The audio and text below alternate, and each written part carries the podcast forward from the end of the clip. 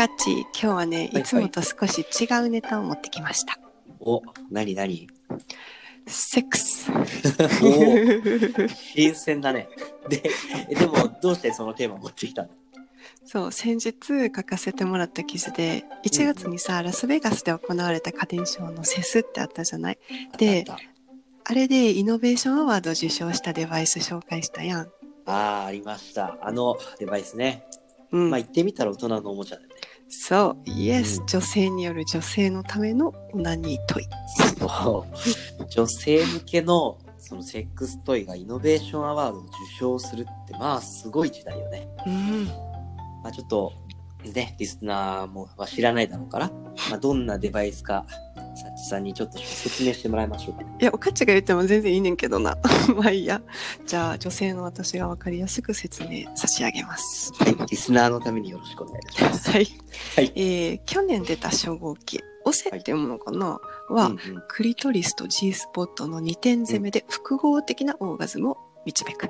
そして今年発表された2号機と3号機はそれぞれの箇所により深い快楽をということで、うんクリトリス専用のバチ、そして G スポット専用のオンダというよりガチ感がアップした仕様となっています。いや説明もガチ感があります。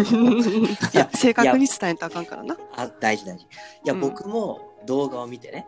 うんでまあ、動きがね、テクニックがね、こうすごいそ。こ、そこよ。そう、ほんと、ロボットにドキドキするっていう初めての感情を覚えて、もうすごい動揺した。ただ、ちなみに結構高額、3万円ぐらい。あうん高い。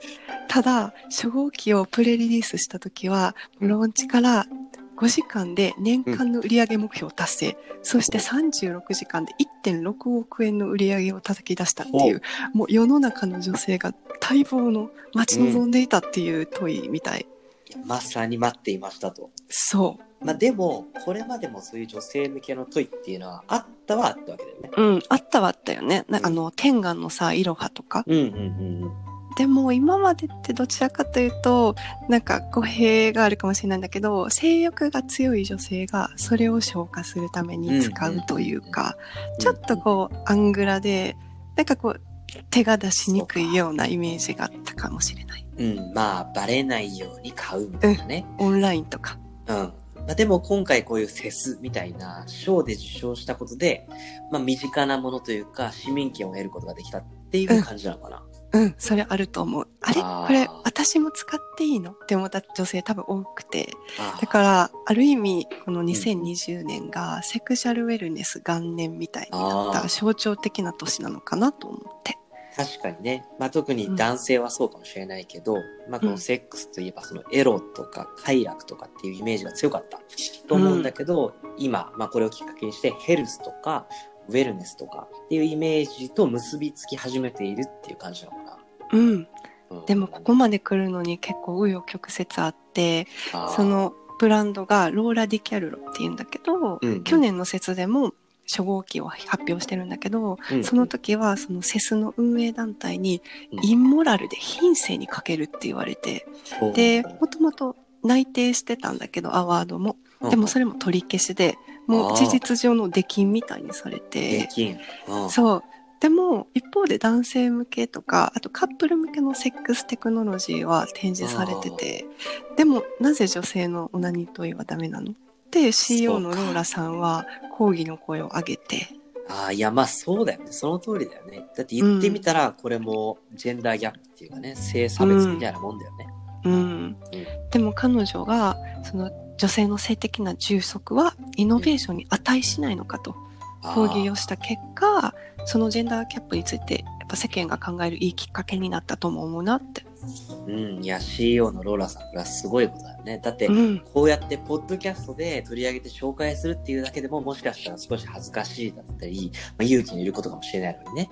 そうよね。うん、でもそのローラさんは性別関係なく全ての人が性の喜びを感じられる世の中にっていうのをミッションにして、うん女性のセクシャルウェルネスを増進しようとしてる。まあ、その全ての人がっていうのがいいしね。まあ、それに性的な充足がその快楽じゃなくて、ウェルネスのうんこの範疇に含められているっていうのが、う。うんん強いメッセージだね。うんね。多分今までみんなが感じてきたそういう性に対してちょっと後ろめたいとか気まずいとか、そういうのは今後薄れていくのかな？そうね、薄れて、まあ、個人の内面をより充足させるための一つのこう大大切な要素として、うん。まあ、考えられるようになることがまあ増えてくるんだろうね。うん。うん、じゃあさ、こうん。う個々で性的な満足を得ることがこうもっとオープンなイメージになっていくと、うん。例えばこうマッサージで受ける気持ちっていう感情とセックスで得る気持ち、これは今後どんどん近くなっていくのかな？ああ、確かに、ウェルネス、その、個々の内面を充足させるって意味では、延長線上にあるものっていう風に捉える人もいるだろうね。じゃあさあの今のさキッズたちアルファ世代とかが大きくなった時にさうん。あのアダルトビデオの人気シチュエーションのマッサージ店のやつおあれどういうことか分かんなくなるよね確かに、まあ確かにそうなるね。そうか、そうか。ねうんうんうんうん。あれはこう性に対する後ろめたさと気持ちよさが背中合わせになっていることが前提やからねそう、それが興奮につながるっていう。そううん。でこうお疲れノーベルさん主婦が普通のマッサージと思ってきたのにあれ？何かおかしいでも自分の中に生まれる欲望に抗えず、うん自らこう快楽に落ちていくっていう一連の様式美やからねあれはそうそう、様式美がね。まさにそう、まさにそう。あれ、あれっていうね。そうあれ？何かおかしいっていううん。でもこういう性性的に充足を得ることがオープンになっていくとうん多分今後普通にそういうマッサージが増えてくるかもしれない。そういうマッサージ、普通にね。そう。まあ、かもしれない。そのうん性的な充足を得るための、その言ってみたらアウトソースというか、うんまあ、誰にどうお金を払うのかどうかとか、どう満たしてもらうのか。で、それは、じゃあ果たして恋人なのかどうなのかっていうことまで、ちょっとある意味こう考えさせられるっていうか。ね。そう、性欲を外で満たすこと。で、それを例えばロボットが満たすのかとか、うん。たこれまでパートナーと対人、対人だったコミュニケーションの方法が変わってきて、うんじゃあ、何を浮気とするのか、どこからが浮気なのかっていう、そういう定義まで変わってくる気もする。そうね。ちょっとこれは考えておかないといけないことだよね。もう今うんテクノロジーはすごいスピードで発達してきてるわけだから。ね。いや多分これはあと何時間も語れるテーマよね。そうね。そうね、本当に。引きこもりやないと思うけど。ね。